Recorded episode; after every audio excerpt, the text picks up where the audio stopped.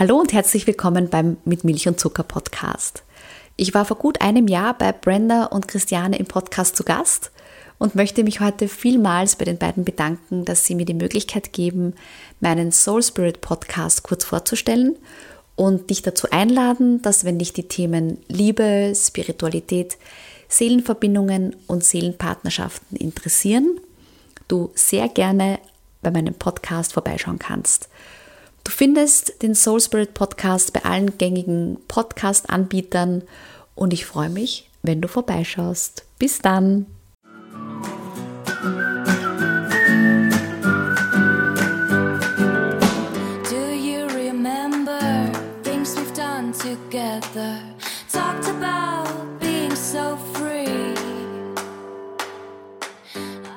Willkommen bei Mit Milch und Zucker wo wir mit Menschen Kaffee trinken, damit ihr sie kennenlernen könnt.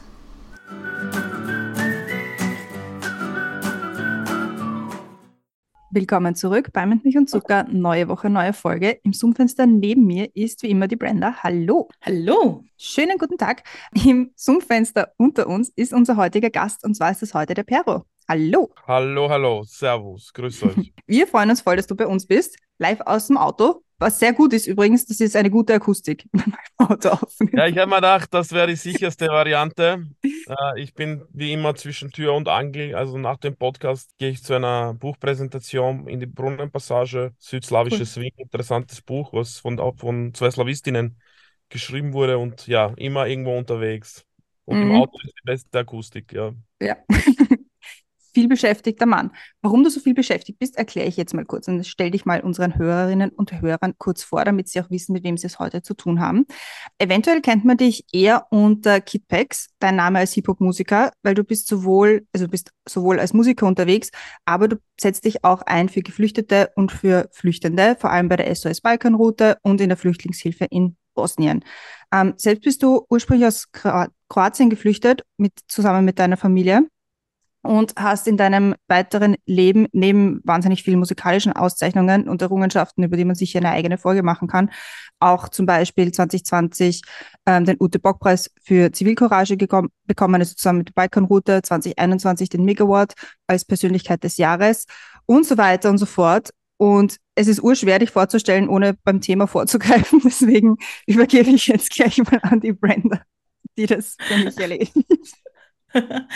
Also, wir haben uns das Thema für dich überlegt. SOS Balkanroute ist mit Menschenwürde für Geflüchtete an der EU-Grenze Schluss. Die Balkanroute ist geschlossen. Davon haben wir den Medien viel gehört.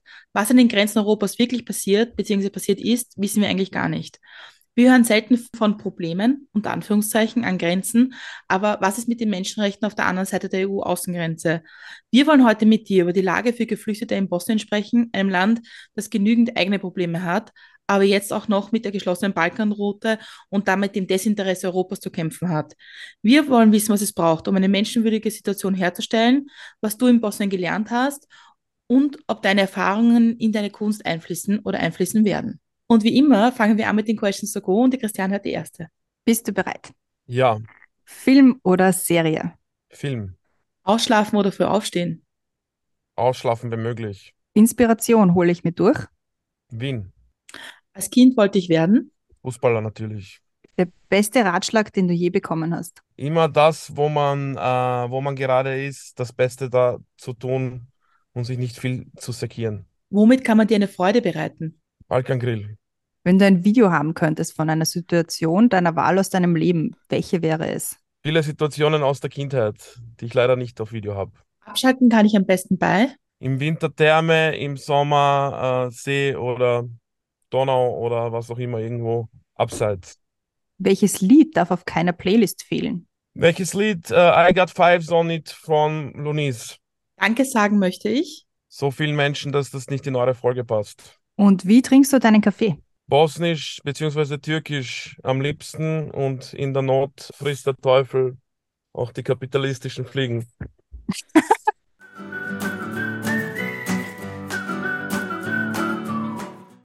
Perfekt, Questions to go gemeistert. Machen wir gleich weiter mit der ersten großen Milch- und Zuckerfrage, weil äh, ich glaube, da freut sich die Brenda schon ein bisschen drauf. Was ist oder war denn der beste Kaffee, den du getrunken hast? Weil da geht es ja oft nicht darum, wie der Kaffee geschmeckt hat, sondern eher in welcher Gesellschaft man den getrunken hat. oder wo man den getrunken hat, in welcher Umgebung. Ja, ich glaube in, in Wien und in Bosnien und ja, Bosnien hat auch eine große Kaffeekultur durch die osmanische Zeit auch natürlich eine andere Kaffeekultur vielleicht als die jetzige gegenwärtige Wiener Kaffeehauskultur. Aber ich finde beides schön. Es ist halt einfach einzigartig, wenn es so frisch zubereitet wird. Meistens, leider muss man sagen, leider in einem patriarchalen System in Bosnien, wo das dann meistens ähm, ältere Frauen, Großmütter, Mütter zubereiten. Aber ich glaube, das ist der beste Kaffee noch immer, ja. Obwohl ja im Gastgewerbe in Bosnien eigentlich meistens Männer arbeiten. Das stimmt, oder? Die Männer kassieren und die Frauen arbeiten. Das habe ich auch schon gesehen. Wir wollen ja mit dir heute über, über SOS Balkanroute, den Verein, sprechen und wie das in Bosnien ist. Und wenn du jetzt nach Bosnien fährst und ihr habt äh, die, den Standort in der Nähe von Bihać. Richtig, ja. Wir haben mehrere Standorte. Wir haben ein ganzes Hilfsnetzwerk von lokalen Helferinnen, äh, die ich im Laufe der Jahre kennengelernt habe und äh, die schon geholfen haben zu der Zeit, wo wir 2019 aufgetaucht sind, damals äh, auf dem Camp neben der Müllhalde, neben einem Minenfeld. Vuciak hieß das Camp damals. Und da haben wir die ganzen lokalen Leute gesehen, kennengelernt. Und mit denen haben wir dann äh, Projekte aufgebaut, Sachen realisiert, Verteilungen. Es ist sehr, sehr viel passiert. Also wir sind in Bosnien eigentlich, eigentlich so gesehen, haben wir in sechs Städten und Orten Leute und Netzwerke. Natürlich Bihać ist äh, oft der, der, der, der heißeste Hotspot sozusagen, weil dort in der Regel in der Vergangenheit die meisten Leute auch waren, ja. Bevor wir jetzt zur Geschichte kommen, wie das alles begonnen hat, war meine Frage eigentlich dahingehend, wenn du jetzt nach Bosnien kommst und heißt das Ankommen dort auch den ersten Kaffee trinken? Ja, würde ich schon, würde ich schon sagen, ja. Also durch den Kaffee kommt man dort an, ja. Ist die Frage, um welche Uhrzeit ich dann ankomme an dem Tag, aber grundsätzlich ist Kaffee ein Ankommen in Bosnien definitiv 100 Prozent. Dann fangen wir jetzt, wie ich so gerne sage, von vorne an. Und das gerade schon erzählt, ihr habt 2019 begonnen wie ist so die Geschichte? Wie, wie war der, dein Weg, nach Bosnien zu gehen und zu sagen, ich kümmere mich dort um geflüchtete Menschen oder ich versuche zu helfen, wo ich kann? Ihr habt so ein Netzwerk aufgebaut und so weiter und so fort. Ja, im Sommer äh, haben, 2019 haben wir erste Kontakte geknüpft zu deutschen Aktivistinnen. Das war damals der Dirk Planert, der im Camp Vuciak eben allein gestellt auf sich und ein paar Leute begonnen hat, dort zu helfen in dieser Katastrophe, die eigentlich äh, noch nicht medial als Katastrophe kommuniziert war. Das heißt, man hat gar nichts gewusst in Österreich, was dort wirklich abläuft hinter der angeblich geschlossenen Balkanroute, wie das damals propagiert wurde. Wir haben dann eine Sache, Listen von Spenden bekommen, haben diese gesammelt, sind mit drei Autos runtergefahren muss man auch sagen, retrospektiv ein bisschen naiv, weil wir nur eben Informationen von diesen Aktivistinnen gehabt haben und nicht einen wirklich tiefen Einblick zu der Zeit hatten in die Lage in Bosnien. Und dieses äh, Flüchtlingslager Vuciak war derart schlimm, also ist eines der schlimmsten Sachen, die ich in meinem Leben gesehen habe, dass uns das einfach vor Ort derart mitgenommen hat und derart emotional gepackt hat, dass wir dann, wo wir nach Österreich zurückgefahren sind, sehr, sehr viel geschwiegen haben im Auto, aber am nächsten Tag schon wieder am Organisieren waren, am Sammeln und überlegt haben, was können wir aus Österreich ein paar Autostunden entfernt tun, um, um, um den Leuten dort zu helfen. Und dann ist viel, viel, viel weiteres passiert, aber im Grunde ist das der Beginn von SOS Balkanroute. Nur eine kleine Frage, bevor die Christiane ihre nächste stellt, weil sie brennt schon für Leute, die jetzt nicht so gut mit Geografie in Ex-Jugoslawien sind, wenn du sagst, wir sind runtergefahren, wie weit ist das? Wie lang, wie kann man sich das vorstellen? Also dieser Ort Vuciak, das ist fünf Kilometer von Bihać, von der erwähnten Grenzstadt, die im Nordwesten Bosniens äh, an Kroatien grenzt. Also das man muss man sich vorstellen, ist eine Autostunde von der Küste entfernt. Das ist von Österreich entfernt, von Spielfeld drei Stunden, von Wien fünfeinhalb. Und jetzt eigentlich noch kürzer durch die Grenze, vielleicht sogar 5, 15, 5 Stunden. Also man kann sagen, näher als Innsbruck. Richtig, richtig, ja. Näher als Innsbruck. Ich glaube, wir haben das alle noch in Erinnerung, wie sich äh, Sebastian kurz hingestellt hat, sich dafür gepriesen hat, ich habe die Balkanroute geschlossen. Was entgegnest du den Menschen, die behaupten, dass das tatsächlich so ist? Den entgegne ich Tausende und Tausende Menschen, die es zum Glück, aber leider mit sieben Traumata und mit sieben erlebten Menschenrechtsverletzungen letztendlich doch geschafft haben äh, an, an ihr Ziel, ob das jetzt Deutschland, Frankreich, äh, Portugal, ist, die meisten haben es geschafft letztendlich. Es gibt nur wenige übrige Bleibsel, wenige Pechvögel oder Menschen, die einfach aufgrund der massiven äh, Grenzgewalt resigniert haben und gesagt haben, nein, ich will es nicht mehr versuchen, ich bin so fertig von den ganzen Versuchen. Jetzt ist Bosnien, wie ich in der Einleitung gesagt habe, kein Land, wo alles rund läuft und alles easy ist. Was heißt das, als geflüchteter Mensch in Bosnien zu sein? Das heißt vor allem, äh, man ist sich selbst überlassen und das heißt im Grunde, dass man, dass es keine guten Auffangstrukturen gibt äh, und dass man sich äh, im schlimmsten Fall durchkämpfen muss durch die Wälder, durch verlassene Häuser und dass man dann aus diesen verlassenen Häusern von der Polizei eingesammelt wird mit Gewalt und dann in offizielle Camps unter Zwang gebracht wird. Diese offiziellen Camps be befinden sich meistens weit von den Ballungszentren, isoliert in den Bergen, abgeschottet, so wie zum Beispiel das Camp Lipa, äh, welches äh, Ende 2020 auch abgebrannt ist, mittlerweile auch wieder aufgebaut ist, steht für eine aus dem Augen, aus dem Sinn Politik äh, und äh, das, was die Menschen in Bosnien durchleben, äh, ist, ist definitiv schlimm. Was gleichzeitig der Leuchtturm in dem Ganzen ist, sind die vielen lokalen Menschen, die oft oder die Mehrheit eigentlich den Krieg selber erlebt hat in den 90er Jahren und selber eben äh, Flucht und Leid und all das kennen. Und natürlich durch, wie du richtig gesagt hast, auch durch da, dadurch, dass in Bosnien nicht alles easy ist, äh, ganz im Gegenteil, ein Land, wo 300 Euro ein, ein Mon durchschnittliches Monatsgehalt ist, wo die Mehrheit der Jugend auswandern will oder gerade auswandert, ist es natürlich äh, enorm schwierig, dort halbwegs menschenwürdige äh, Verhältnisse zu schaffen für Geflüchtete, vor allem äh, auch angesichts dessen, dass Europa dort diese Zustände durch die Pushbacks produziert und äh, Mitschuld, erhebliche Mitschuld trägt daran, dass die Menschen, dass es den Menschen so geht, wie es ihnen geht. Wann warst du das letzte Mal in, in Bosnien? Ich war das letzte Mal vor einem Monat in Bosnien. Ich war unterwegs mit dem äh, österreichischen Journalisten Michael Bombalo, der im Rahmen dieser Reise auch eine Dokumentation gedreht hat, Schande Europa. Und ähm, ansonsten war ich diesen Winter immer wieder in Bosnien. Der Unterschied zu früher ist definitiv, dass ich jetzt mehr in, ähm, früher war ich unten monatelang, war auch beim Brand von Lipa, war selber viel in Aktion. Jetzt ist es so, dass ich versuche, gezielte Reisen zu machen, sprich also entweder Politikerinnen oder andere NGOs oder einflussreiche Kommunikatoren, Leute, die das Thema irgendwie ähm, anbringen können, zu zeigen, was wir tagtäglich mit unseren lokalen Kräften dort ma machen und zustande bringen. Und einerseits natürlich auf die, auf die Lage aufmerksam zu machen. Also ich bin wie, immer wieder in Bosnien. Dass ich einen Monat nicht unten war, war eigentlich eine Ausnahme.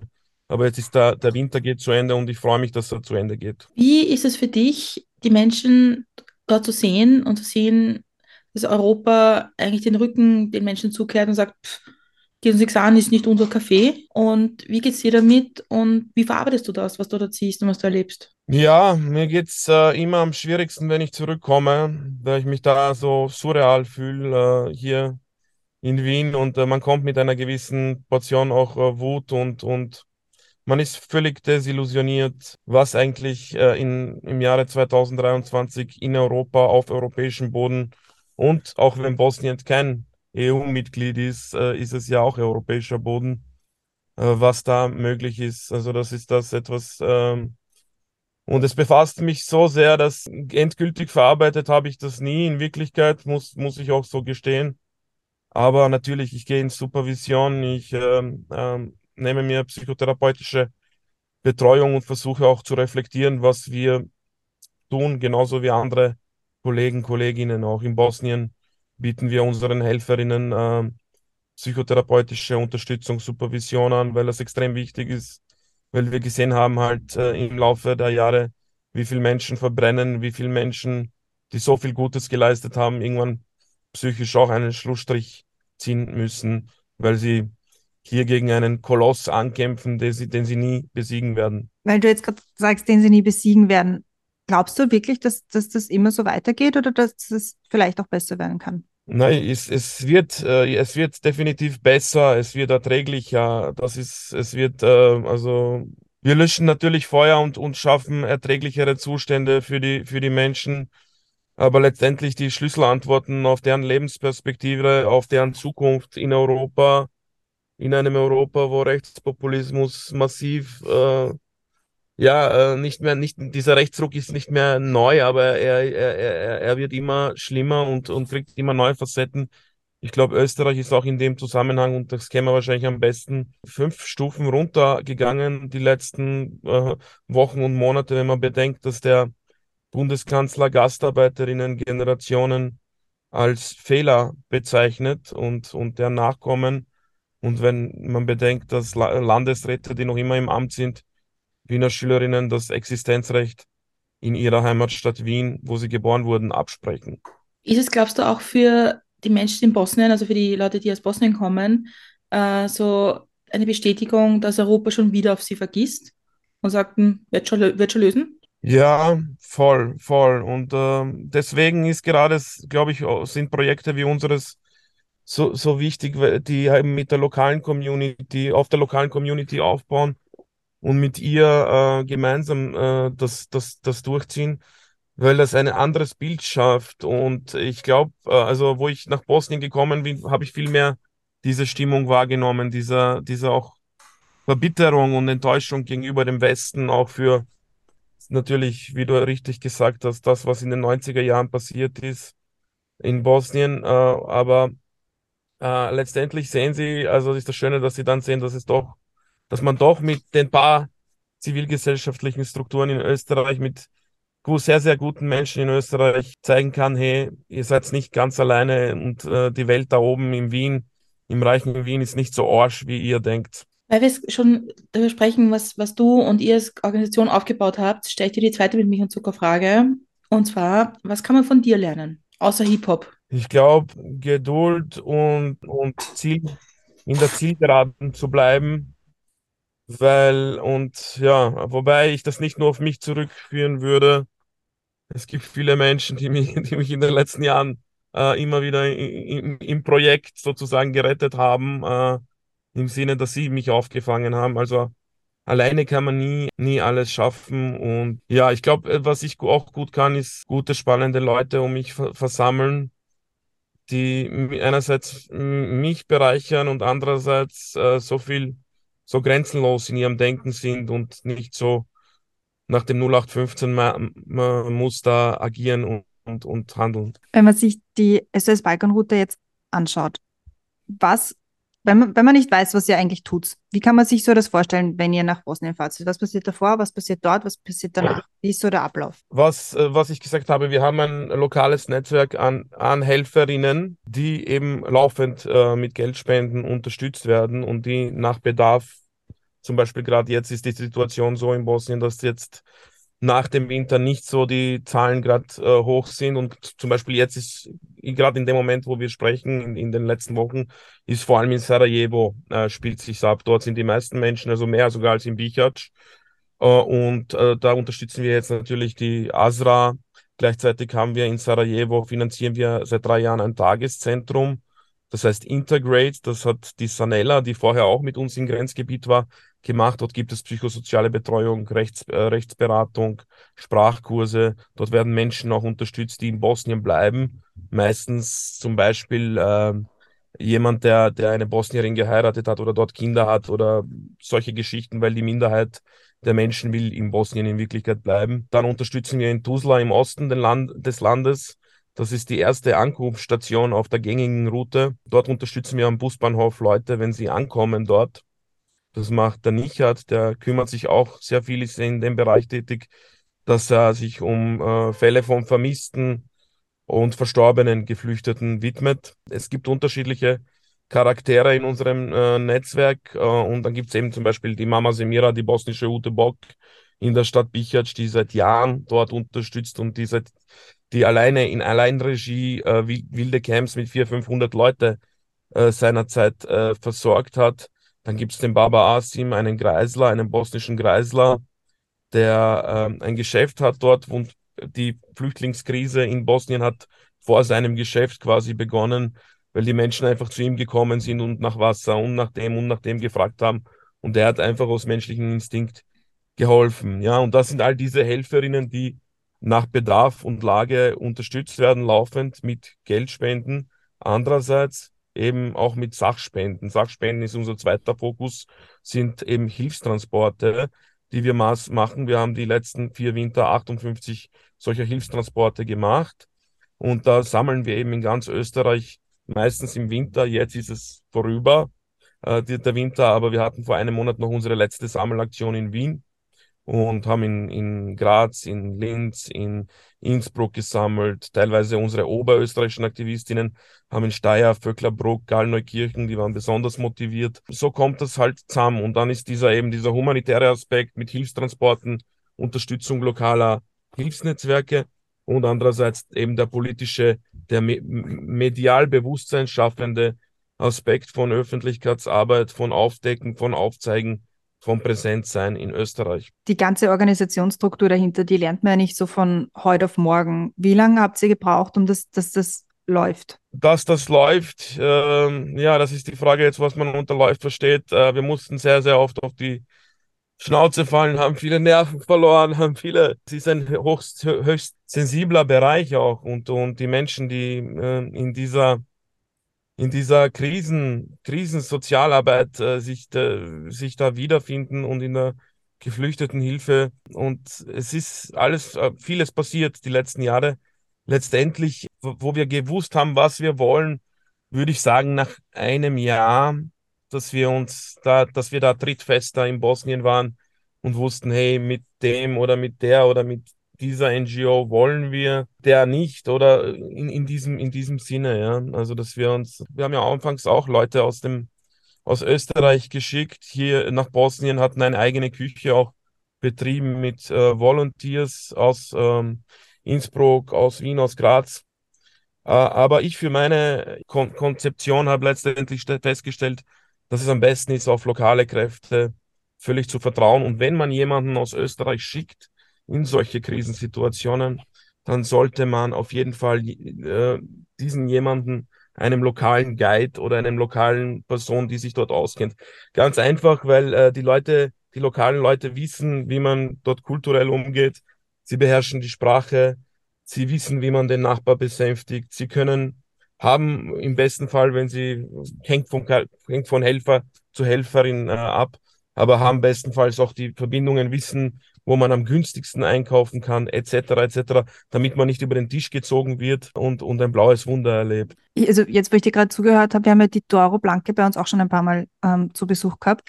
Und bei ihr ist es ja eigentlich so, dass sie größtenteils mit Volontieren zusammenarbeiten, also aus, aus Österreich dann, die nach, die nach Griechenland fahren. Das ist ja, ist das der größte Unterschied? Also ich glaube, das ist dann ja irgendwie der, ich weiß nicht genau, was das für eine Frage werden soll, die ich gerade in meinem Kopf formuliere, aber irgendwie das ist ja so ein großer Unterschied. Woran glaubst du, liegt das, dass das in Griechenland nicht so, äh, dass sie, dass in Griechenland dann doch so auf österreichische Volunteers setzen oder halt auch Deutschland oder sonst irgendwo her und dass das bei euch so gut funktioniert? Ich glaube, es ist, äh, ich kann jetzt Griechenland von nicht bewerten, das kann die, die, die Doro sicher besser als ich bewerten, Griechenland und was dort abgeht auf Lesbos. Was ich sagen kann, dass ich der Doro Blanca auf jeden Fall äh, zutraue, dass sie dort was vernünftige Sachen macht und dass ich die Doro Blanca sehr schätze als Person und ich glaube, dass sie aufgrund auch ihrer, ihrer der Intensität, in der sie all die Jahre, die letzten Jahre, ich glaube zehn oder, oder wie lange sie das macht, äh, dass sie da einfach ein gutes, äh, ich vertraue da auf, auf die Doro Blanke, dass sie ein gutes Händchen hat, äh, aber ich halte es für trotzdem für besser und äh, interkulturell kompetenter für dieses, für unseres Projekt in Bosnien auf lokale Kräfte zu setzen. Und wenn man dann Volunteer schickt, haben wir ja auch gemacht. Wir haben ja nicht aufgehört, jetzt komplett äh, gesagt, nein, keiner kann mitfahren. Äh, ganz im Gegenteil, Ordensschwestern sind mit uns gefahren, äh, mehrere österreichische Helferinnen, mit denen wir schon vorher gute Erfahrungen in der erwähnten Küche hatten, wo wir auch Volunteers äh, aus, von, von hierzulande, hierzulande hatten. Äh, insofern ähm, glaube ich ja, aber ich glaube, es ist halt was ich halt oft beobachtet habe bei westlichen humanitären Organisationen, und da meine ich jetzt nicht die Doro Blanke, weil die Doro Blanke ist äh, eine, ein, ein, ein Ausnahmetalent in, in, vielen, in vielen Sachen, ist, dass man oft äh, jung, blind, abenteuerlich in eine Situation geht, der man einfach nicht gewachsen ist und die man einfach auch nicht interkulturell komplett nachvollziehen kann. Ja. Einerseits geht man in ein, ein fremdes Land uh, und andererseits bei Bosnien ist es dann noch spezifisch mit diesem Krieg.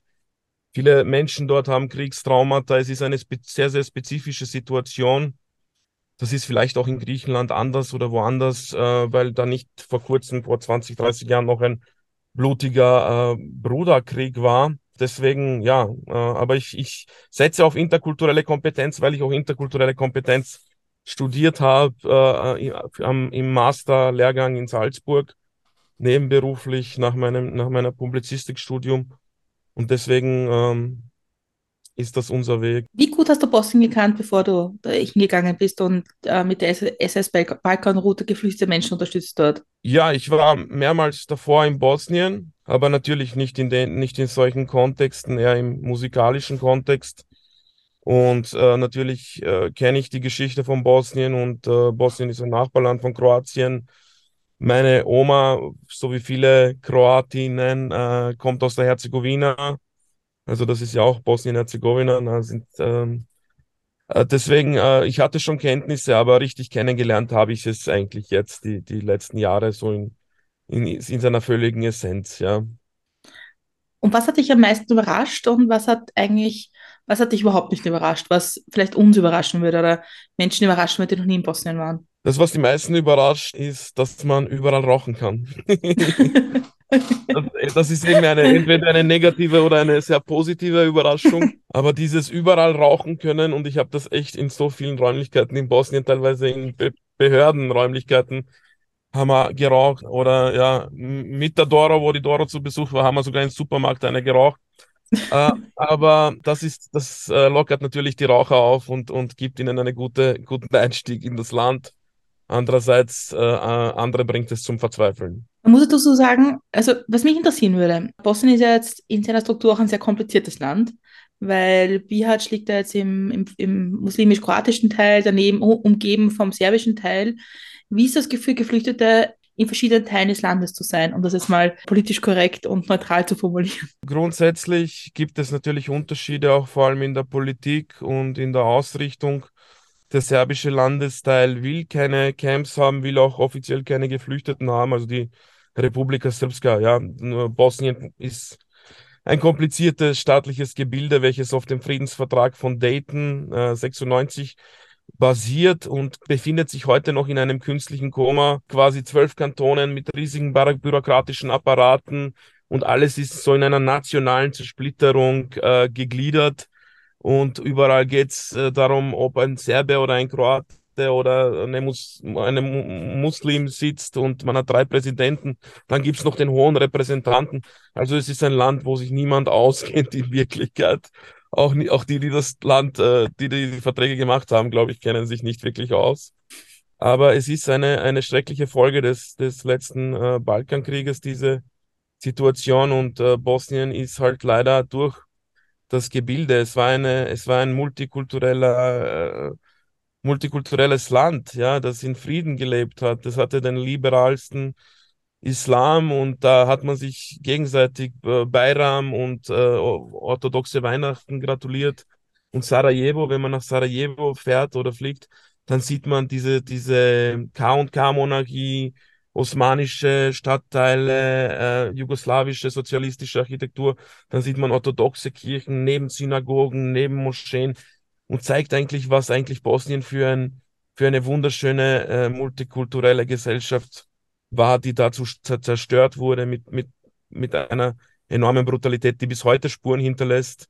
Aber trotzdem ist es auch so, dass im serbischen Teil, egal wo in Bosnien, äh, im, im serbischen Teil gibt es auch sehr, sehr viele äh, gute Menschen, die trotz allem machen äh, und trotz der, der Politik trotzen. Ich stelle dir mal die dritte große mit Milch und Zucker Frage. Und zwar ist das, was bringt dich zum Lachen? Viel, vieles, aber jetzt sowas vor, vorprogrammiertes, ja, sch schwer zu sagen, ja. Ich schaue gern, ich schaue gern so Peter Clean oder Willkommen Österreich oder so, wenn ich jetzt Lachen auf Bestellung will. Bringt dich bosnischer schwarzer Humor über die schlimmsten Situationen zum Lachen? Ja, Ist es auch manchmal etwas, was vielleicht die Situation erleichtert, irgendwie mit dieser, mit diesem schwarzen Humor einfach an eine Sache ranzugehen? ja, voll. Ich würde jetzt nicht sagen, dass ich, ich meine, Wien ist auch schwarzer Humor, Ja, Bosnien ist aber auch ein schwarzer Humor. Aber ich würde jetzt nicht sagen, dass ich der, der Träger des schwarzen Humors bin. Ich bin schon, äh, aber im Nachhinein oder wenn man ein bisschen Distanz zu dem hat, äh, was da gerade passiert ist oder ja, dann, ähm, dann ist schwarzer Humor definitiv, glaube ich, gut und, und man kann, das ist immer wieder spannend zu sehen, wie sehr man sich nervt in einem Moment und wie sehr man die, wie sehr, wie sehr der Kopf raucht und dann zwei Jahre später lacht man drüber, weil man schon, wenn man schon irgendwie längst über, über diese Stufen geklettert ist und, oder man lacht über sich selbst, weil man wieder die, dieselben Fehler macht. Lachst du manchmal aus Verzweiflung? Das kann ich jetzt für mich, habe ich das nicht reflektiert. Ich habe das reflektiert bei, bei vielen Geflüchteten, weil viele, weil ich viele gesehen habe in extrem miesen Situationen, äh, dass sie ihr Lachen nicht aufgeben, ihren Stolz nicht aufgeben. Und ähm, das ist etwas, was mir immer wieder zu denken gibt. Und wo wir dann diese la- lachenden Gesichter in einer verzweifelten Situationen, wo ich mir dann schon denke, dass die Menschen durch das Lachen auch verarbeiten und durch das Lachen sich einfach abwehren oder, oder versuchen, äh, selbst, versuchen selbst zu trösten, zu therapieren. Ich meine, ich bin kein Psychotherapeut, dass ich da jetzt qualifizierte Analysen geben kann, aber das ist, was ich so sehe und, und, und, und, und, und mir denke, ja. glaubst du, bist du das, was in den letzten Jahren passiert ist für dich und was du erlebt hast und was du gesehen hast, bist du das mal weil, in deiner Kunst verarbeiten? Weil, ich meine, Humor ist ja auch viel einfach Bewältigung und viel Umwandeln von Dingen, die man erlebt hat. Und du hast ja vielleicht ein, einfach ein anderes Ventil auch dafür. Ja, äh, definitiv. Es, es ist auch eingeflossen. Also das, was ich, ich komme nicht mehr, die Kunst hat nicht mehr die, äh, ist nicht mehr auf der ersten Stufe bei mir. Vor allem im Winter bin ich eben vor allem in eigentlich SOS Balkanroute. Aber Frühling, Sommer bin ich dann wieder auf Bühnen. Sommer mo- moderiere ich auch beim Wiener Kultursommer. Äh, insofern, ähm, ja, es, es findet, hat durchaus durch meine eigene Biografie auch, dass ich eben auch durch die Umstände des Krieges im ehemaligen Jugoslawien und, und die Entscheidungen meiner Eltern äh, letztendlich hier aufgewachsen bin und nicht in Kroatien. Und durch meine Geschichte und dann noch durch die neuen Geschichten der neuen Leute, die, denen so schwierig gemacht wird, die so noch diesen zusätzlichen Horror an den Außengrenzen erleben, zusätzlichen Horror in den Ämtern in Österreich oder schlimmstenfalls in den Zelten, so wie das den letzten Winter äh, auf Spielfeld war. Zum Glück musste ich nicht diesen, diese Art von Horror erleben. Und ja, für mich sind diese Menschen, die da durchgehen, äh, definitiv auch meine, meine, unsere Helden, Heldinnen. Ich habe im Sommer mit einer Freundin von mir gesprochen, äh, die eine Fluchtvergangenheit aus Bosnien hat. Und sie hat gesagt, sie kann sich ja aktiv gar nicht mehr daran erinnern, also das, weil sie so klein war.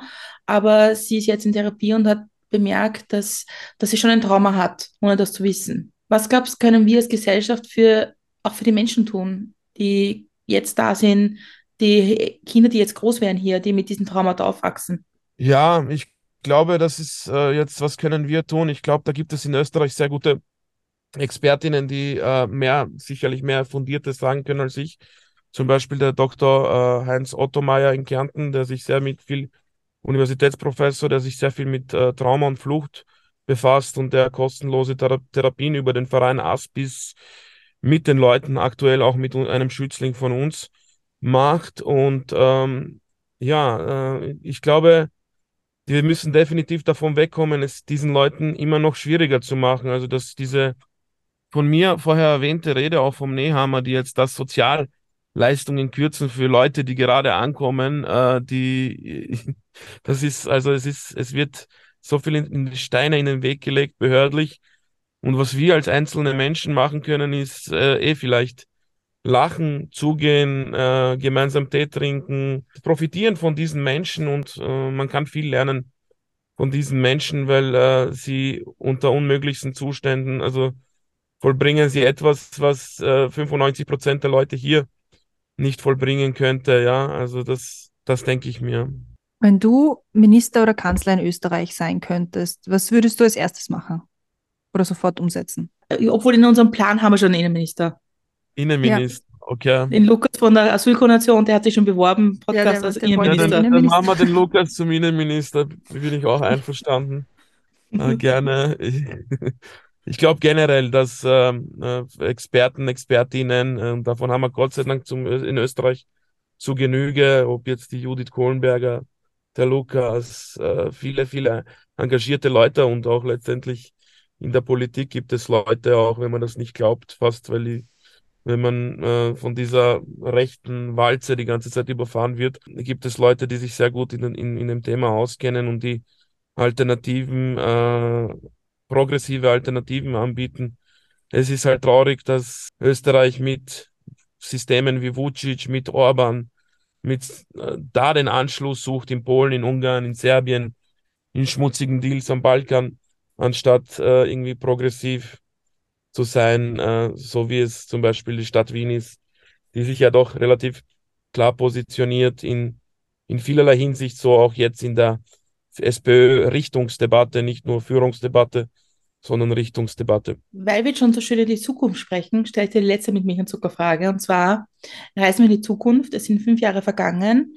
Was ist im besten Fall in den letzten fünf Jahren in deinem Leben passiert? Ich, Im besten Fall ist, äh, gibt es all diese Zäune, diese gefängnisartigen Lager und diese ganzen Zustände nicht. Das wäre das Beste aus, aus meiner Sicht, weil ich mich damit am meisten befasse. Und äh, wir, ich, das Beste wäre auch, dass es eine, eine, eine dialogfördernde Gesellschaft wäre, die nicht so, äh, nicht so in dieser emotional hitzigen Diskussion äh, immer wieder eskaliert und, und es hat sich alles verloren. Mittlerweile alles ist nur noch PR-Show, alles ist nur noch ähm, mit einem Zweck, äh, mit einer Strategie, Message Control.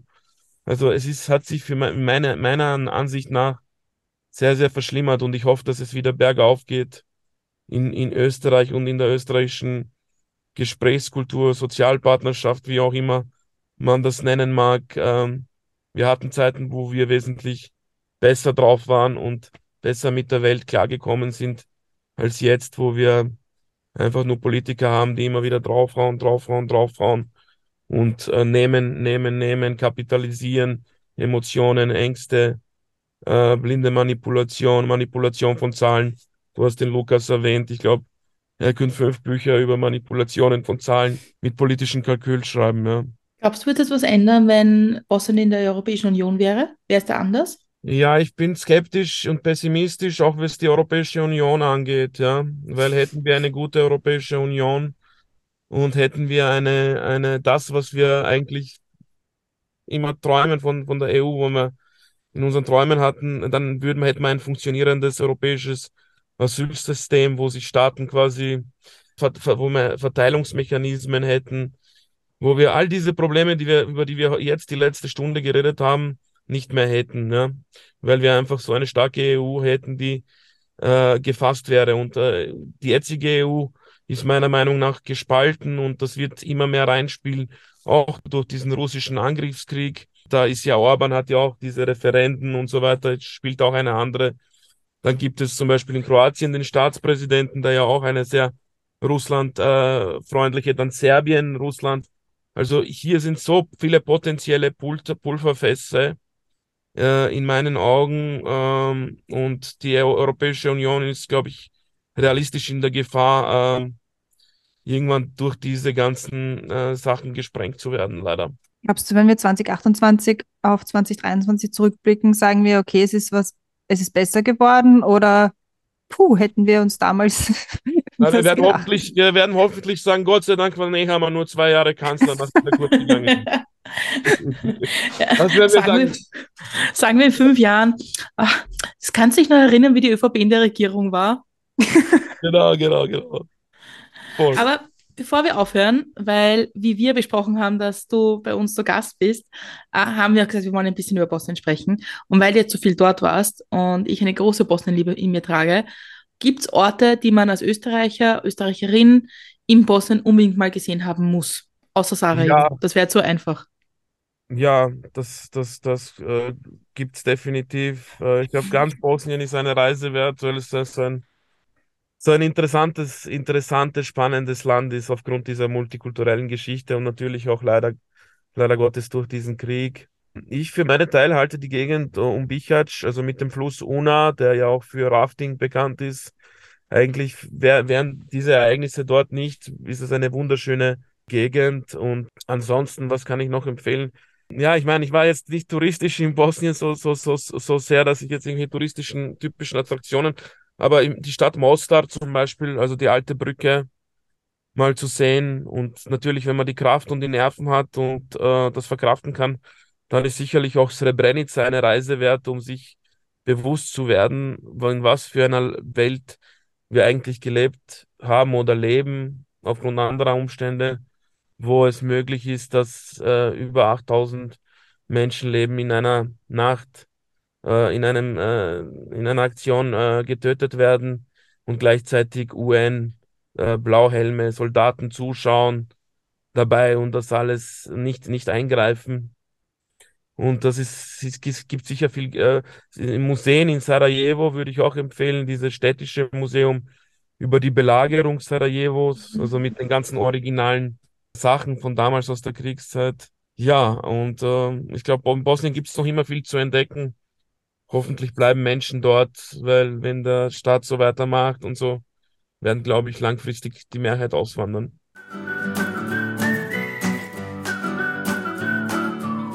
Ich glaube, das waren gute Schlussworte für heute. Jetzt zum Abschluss nochmal für alle Hörerinnen und Hörer gesammelt. Wo kann man SOS Balkanroute unterstützen? Wo kann man euch finden? Wo kann man sich das ein bisschen anschauen? Was hast du dafür für Infos, die wir in die Shownotes geben können? Ja, einerseits sos-balkanroute.at. Da wird man weitergeleitet auf unseren Facebook-Seite. Wir arbeiten an der Seite, fangen wir gerade an, äh, an einer eigenen Homepage, das ist untergegangen, weil wir immer dem Leid nachgelaufen sind und einfach gesehen haben, es geht auch über Facebook, geht auch über Instagram Spenden zu generieren. Also Geldspenden natürlich äh, jederzeit willkommen und gerade in, in, in diesen Zeiten jetzt sehr schwierig, äh, schwierige Situation auch mit, mit Geldspenden. Und die, die nicht Geld äh, spenden können, die können natürlich Sachspenden und die sa äh, sammeln wir laufend im Winter, im Herbst in ganz Österreich äh, und äh, das ist dann für den nächsten Herbst, Winter.